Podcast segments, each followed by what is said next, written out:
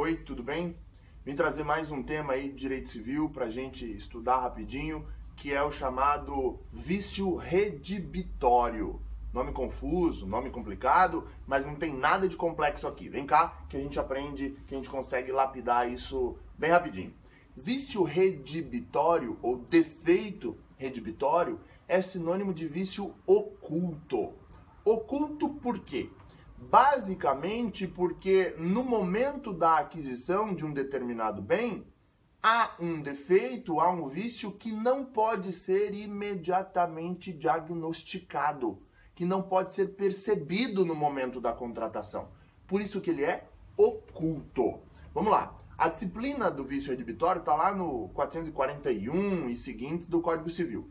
Mas vamos elencar aqui alguns requisitos que precisam ser preenchidos para que eu consiga caracterizar o vício redibitório ou vício oculto. Primeiro, que este vício tenha sido percebido ou tenha sido derivado de um contrato oneroso e comutativo. O que é contrato oneroso? O que é contrato comutativo? Bom, contrato oneroso é aquele que apresenta obrigações para ambos os polos da relação contratual, para devedor e para credor, por exemplo, para comprador e para vendedor. Contrato comutativo é aquele é, cujo resultado é previamente conhecido e estabelecido pelos contratantes e mais do que isso, eles têm uma certeza quanto ao equilíbrio entre existente entre prestação e contraprestação. Então, o primeiro requisito é de que os vícios ocultos é, estejam presentes em um contrato oneroso e comutativo. Segundo requisito, que estes vícios sejam, obviamente, ocultos. O que significa isso? Que eles não possam ser diagnosticados, percebidos no momento da celebração do negócio. Ah, imagine que você comprou um imóvel para fazer um bar. Bom, no momento você fez uma vistoria, o imóvel está absolutamente é, perfeito, em totais condições de alocar o seu empreendimento. Dali seis meses você percebe uma infiltraçãozinha e na verdade depois você vai observar que toda a tubulação do prédio está comprometida. Cuidado! Este vício não é aparente, não é visível no momento da celebração, mas ele, olha o terceiro requisito aí, já tem de estar presente desde antes da contratação. Uma coisa é o vício ser oculto, não ser percebido. Outra coisa é o vício não existir.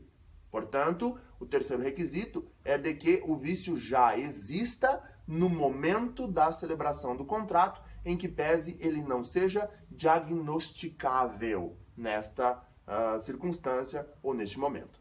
Quarto requisito, vamos lá, que este defeito não seja de conhecimento do adquirente. Ele tem que ser pegado, ou melhor, tem que ser é, vislumbrado de surpresa. Opa, o que, que defeito é esse? O que aconteceu? Eu não tinha conhecimento deste problema. E de fato, ele não poderia ter conhecido deste defeito quando da celebração. E o quinto requisito é o de que o vício, o defeito, seja grave ao ponto de comprometer o bem ao uso a que se destina. Um automóvel que efetivamente não funciona mais por conta deste defeito, é um imóvel que está condenado ou que perdeu a sua devida destinação, ok? Esses são os requisitos do vício oculto. Tá, diagnostiquei o vício. O que é que eu faço com esta informação? Ora, para você adquirente que de alguma forma foi lesado, dois caminhos. Você pode resolver o contrato, devolver o bem e pegar o dinheiro de volta por meio de uma ação chamada ação redibitória. Lembre-se, ação redibitória, vício redibitório. Resolve o contrato. Mas, eventualmente, você pode querer se manter com o bem, eh, manter o contrato e só querer um abatimento no preço por conta dos vícios. Aí você tem, você tem de se valer da chamada ação estimatória porque você precisa estimar o tamanho do seu prejuízo e se manter no contrato. Prazo para isso. Cuidado, o prazo é decadencial. A gente já falou aqui no nosso canal sobre a diferença entre prescrição e decadência. Dá uma olhadinha lá no vídeo para retomar esse tema. O prazo é decadencial. Quanto tempo?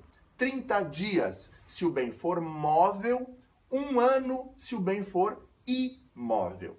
Aqui, contados a partir da tradição. Cuidado, parágrafo 1 do artigo 445. Se for um vício de difícil constatação, só vai aparecer daqui um, dois, três anos, é, o meu direito de redimir o contrato já decaiu? Não. Neste caso, se for um vício de difícil constatação, o prazo começa a contar da sua ciência. Mas aí, o prazo para bens imóveis se mantém como um ano, mas para bens móveis muda. Passa de 30 dias para 180 dias. Dá uma olhadinha lá, parágrafo 1 do artigo 445. No mais, curte nosso canal aí, manda sua dúvida que a gente vai gravar um vídeo especialmente para você. Legal? Obrigado e até a próxima.